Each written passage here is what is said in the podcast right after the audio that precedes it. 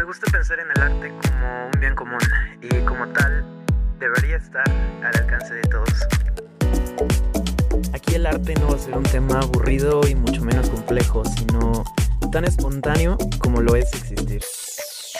¿Qué onda familia del arte? ¿Cómo están? Oigan.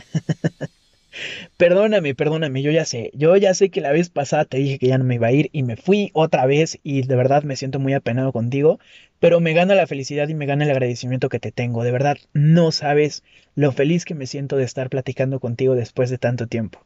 Y ahora sí te puedo decir con toda la seguridad del mundo que ya no me voy a ir, que Artexisto ya no se va a ir porque ahora sí mis días están mejorando mucho, ya estoy saliendo del dinamismo depresivo en el que me encontraba, entonces ya me siento mucho mejor. Ahora sí vamos a platicar con todo de temas que seguramente a ti y a mí nos van a gustar muchísimo. Ponte cómodo porque ahora sí vamos a cambiar los días y es seguro que cada sábado vas a tener un nuevo capítulo de este podcast en tu plataforma de preferencia, ya sea esta Spotify, Apple Podcast o Google Podcast, en donde me estés escuchando. Gracias por seguir aquí. Nos escuchamos todos los sábados, ¿sale? Antes de empezar con el tema de lleno, eh, te pido que por favor vayas y te des una vuelta por mis redes sociales. Mis redes personales son arroba que museo en Twitter, Instagram y, este, y TikTok. Entonces, no hay pierda, arroba que museo en las tres. Y el Instagram del podcast es arrobar, es arrobar texisto, eh, para que vayas también, busques los posts ahí, son únicamente acerca de los temas del arte de los que hablamos aquí. Y es una cuenta que ya vamos a volver a ocupar, porque si tú seguías el podcast desde hace mucho tiempo, pues seguramente te habrás dado cuenta que yo publiqué que ya no se iba a usar. Sin embargo, eh, ahora sí estamos con todo el punch, muy motivados, sobre todo por algunos proyectos también que, que están a la puerta de mi vida. Así que bueno, vamos a seguir con todo en este proyecto. Gracias por no haberte ido. Y el tema que vamos a platicar hoy es, eh, viene, es muy curioso porque al final de cuentas los, los, temas que platicamos o son por alguna pregunta que no dejó dormir algún conocido o conocida, o son por alguna pregunta que no me dejó dormir a mí, ¿no? Entonces, en este caso es una pregunta que a mí no me dejó dormir durante mucho tiempo, no sé si a ti te llegó a pasar, a mí me pasa seguido, pero específicamente esta pregunta fue como de, no lograba yo entender, ¿no? Eh, la popularidad, eh, el gusto tan repentino, tan espontáneo por la noche estrellada de Van Gogh. Incluso al momento de grabar este podcast estoy un tanto indeciso sobre el cómo se va a llamar, porque cuál es el título que le voy a poner, porque vamos a platicar de tres temas muy importantes, que es justamente el primero, este, eh, cuál es la razón por la que nos gusta tanto la noche estrellada de, de Van Gogh. Dos, el color azul, que de alguna manera está muy relacionado con, bueno, tú ya sabes, te imaginas el cuadro y lo que más resalta son estos tonos de azul hermosísimos en el cuadro. Y el tema de la belleza. Entonces son tres temas que son muy profundos. Yo estoy de acuerdo en que un capítulo de podcast no debería alcanzar para platicar de estos tres temas en tan solo 15 minutos. Pero ya sabes que la intención aquí es hablarlo todo de manera concreta, sin complejidades y para que todos y todas podamos entenderlo sin estarnos confundiendo y hablarnos con palabras que usan los mamadores literarios, ya sabes. Entonces, todo de manera muy, muy sencilla va a fluir. Y eh, cualquier otra pregunta, duda, ya sabes que puedes ir a escribirme en el Instagram y yo sin problema estaré platicando un ratito, aunque sea contigo. Pero bueno, comencemos. Te decía yo que la pregunta justamente es, ¿por qué nos gusta tanto la noche estrellada? A la Mona Lisa le tomó 400 años volverse el cuadro más famoso del mundo. A la Venus de Botticelli le tomó 400 años volverse un cuadro tan conocido. A Gustav Klimt, bueno, ya no le tomó tanto tiempo hacerse tan conocido en el mundo del arte. La Noche Estrellada fue creada, no se hizo popular, pero parece que de la noche a la mañana es el cuadro más amado por la gente en las redes sociales. Yo estoy seguro que no tarda muchos años en desbancar a la Mona Lisa como el cuadro más famoso del mundo. Y es que las nuevas generaciones tienden más a conocer la noche estrellada que la Mona Lisa, o al menos a gustarles más. Hoy vemos la noche estrellada en todos lados, lo vemos en playeras, lo vemos en plumas, lo vemos en este se me cruzan tantos se me cruzan tantos lugares que he visto en los que en las que lo he visto que de verdad hasta me, se me complica decírtelo, se me complica enumerarte todas estas cosas, pero lo más importante, eh, me cayó el 20 hace un par de días que me etiquetaron en un post en Facebook de una chica que hizo un maquillaje de Katrina con la temática de la noche estrella. No tienes idea, le quedó hermoso. Se hizo viral en Facebook. No sé si, si siga circulando por la red social, pero estoy segurísimo de que sin fallas, si tú tecleas maquillaje, Katrina, noche estrellada, va a ser el primer resultado que te vas a encontrar. Estoy segurísimo. Entonces, si quieres ir a Facebookearlo, pues adelante, date y ya me platicarás qué te parece. Buenísimo, eh, a mí me encantó y pues esto todavía me disparó más la pregunta, ¿no? ¿Por qué nos gusta tanto? Bueno, voy a juntarte los eh, conocimientos adquiridos de dos fuentes principales. El primero es un documental de Netflix que se llama En pocas palabras, que si no lo has visto, por favor ve a verlo. Si ya lo viste, bueno, ya lo platicaremos un ratito en el, Instagram. Pero si no lo has visto, neta, de verdad, ve a verlo, no te lo pierdas. En específico, el capítulo del que vamos a hablar hoy se llama La belleza. Sin embargo, hablan de cualquier tema que te puedas llegar a imaginar y te lo resumen así. Y vaya, una explicación súper dinámica, muy sencilla, muy buenísimo el documental. Entonces, esta primera fuente. Y la segunda fuente es un artículo de Artsy, en la que se habla justamente del color azul. Esto aunado a un par de lecturas que hice de, un, de, unos libros que muy curiosamente dejaron afuera de mi casa ya listos para irse a la basura. Es una, una historia que ya te contaré en mi Instagram, entonces corre a seguirme. Y eh, bueno, vamos a juntar estas cosas. Primero la belleza, porque es un tema muy subjetivo. Yo estoy totalmente consciente de que no te voy a venir a decir qué es bello y qué no es bello. Pero lo que sí te puedo decir es, basado en, en el contenido de este documental, que pues siempre es de fuentes verídicas, entrevistas con especialistas, etcétera, que la concepción de belleza está muy relacionada con la cultura con la que has crecido, en la que te has desarrollado. Y no solamente estoy hablando de la cultura colectiva, sino tus vivencias personales. Por mucho tiempo se creyó que la proporción áurea era la explicación matemática a lo que es belleza. Es decir, eh, si un retrato obedece a las proporciones áureas, entonces es bello. Si un edificio obedece a las proporciones áureas, entonces es bello. La naturaleza es bella porque obedece a las proporciones áureas. La realidad es que en este documental se te habla del hecho de que hay artículos científicos que ya desmienten esta situación, en los que literalmente ya se te dice que no hay una evidencia firme que declare como ley que la proporción áurea es, es la representación matemática y visual de la belleza. Entonces, al final de cuentas, no es esto.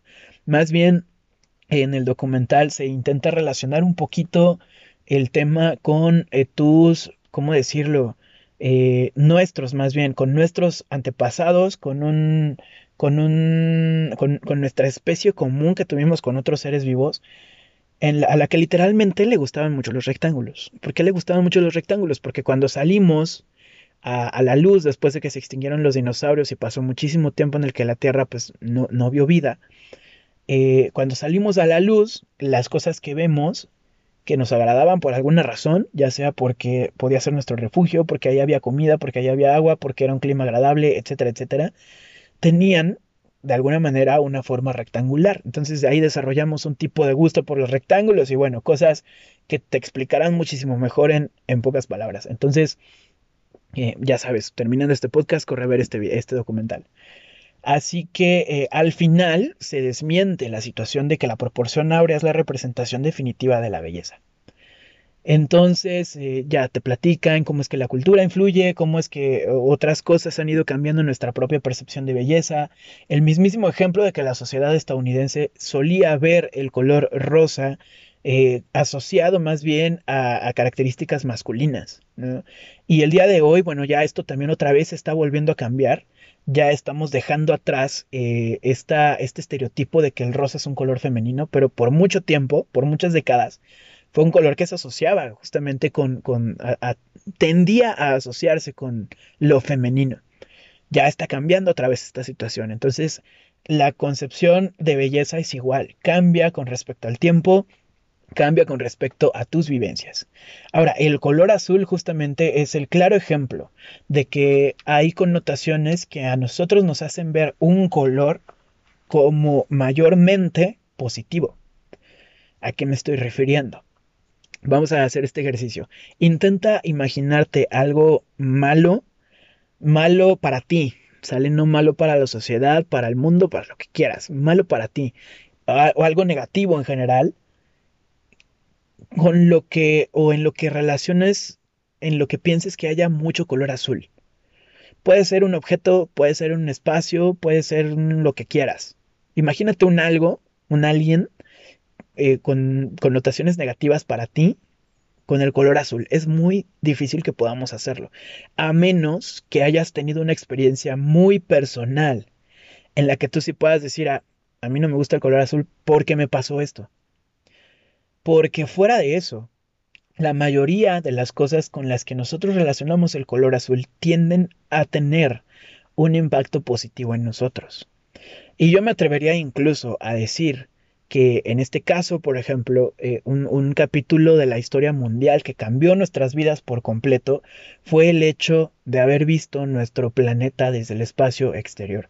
No que todos hayamos volado al espacio, ¿verdad? Ojalá, quien quiera que no.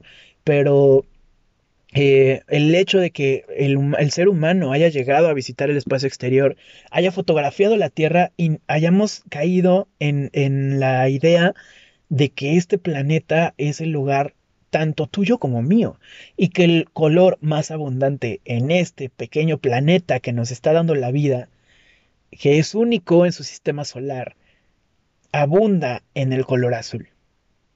El cielo que tenemos el privilegio de ver quienes gozamos de tener una vista cuando salimos de casa es de color azul. Algunas otras vivencias provocan que justamente el color que prefiere el mundo en general sea el azul. De alguna u otra forma, tendemos a relacionar el color azul con algunos conceptos de belleza. Otra vez, dependiendo de tus experiencias personales. Probablemente a ti no te gusta el color azul, pero estoy seguro que independientemente de si, a ti te gusta o no, estoy muy seguro de que si hacemos una encuesta rápida en nuestras redes sociales, tu Twitter o tu Instagram, la mayoría de la gente te va a decir que su color favorito es azul. Entonces, creo que ya vamos justamente llegando a, relacionar ambas cosas, ¿no? Con, el cuadro de la noche estrellada.